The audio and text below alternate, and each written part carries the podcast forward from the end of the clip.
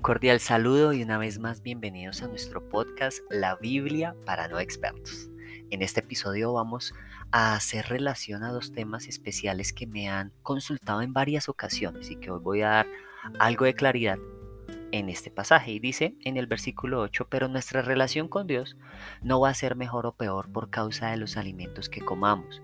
Sin embargo, aunque tengamos derecho de comer de todo, debemos tener cuidado de no causarles problemas a los miembros de la iglesia que todavía no están debidamente instruidos.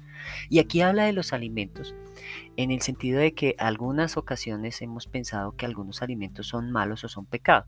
Y más allá de que comer algo sea pecado, debemos tener cuidado de algo que hemos nombrado en episodios anteriores sobre cuidar nuestro, nuestro cuerpo, que es el templo del Espíritu Santo.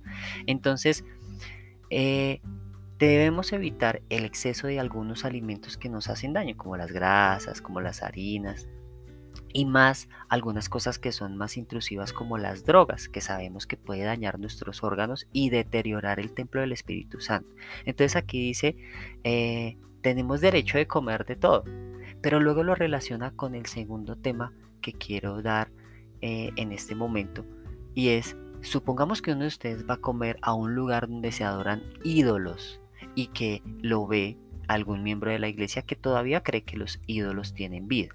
Entonces aquí estamos hablando de una palabra que vamos a encontrar seguidamente en la Biblia y son los ídolos.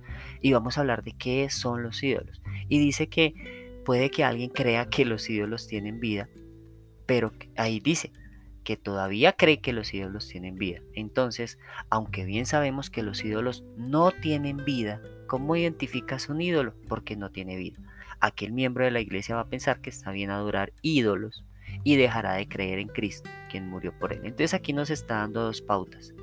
Los ídolos no tienen vida y eh, no está bien adorar ídolos, porque dice, algún miembro de la iglesia puede pensar que está bien adorar ídolos y dejará de creer en Cristo, quien murió por él.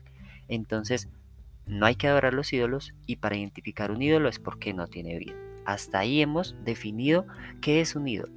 Pero si queremos entender un poco más ¿Qué es un ídolo? Podemos ir al libro de los Salmos, al tan leído y reconocido libro de los Salmos, en el capítulo 115. Entonces, hoy la invitación es a que tomes tu Biblia, la abras independiente de la versión que tengas, en el capítulo 115, Salmo 115, y vayas al versículo 4 y ahí te va a decir algunas características adicionales para que puedas identificar un ídolo. Y dice, los ídolos de esas naciones son objetos de oro y plata. Son hechura humana. Te lo puedes identificar porque son hechos, alguien, algún humano lo hizo. ¿Y qué es lo que tienen?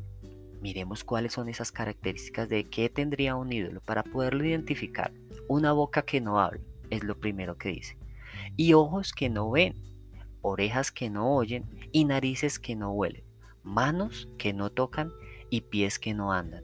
Garganta tienen, pero no emiten ningún sonido.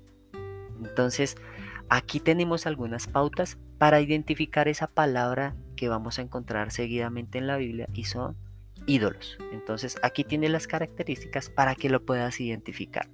Nos vemos en el siguiente episodio y no olvides compartir este episodio con alguien que podamos, que quiera o que podamos ayudar. Hasta la próxima.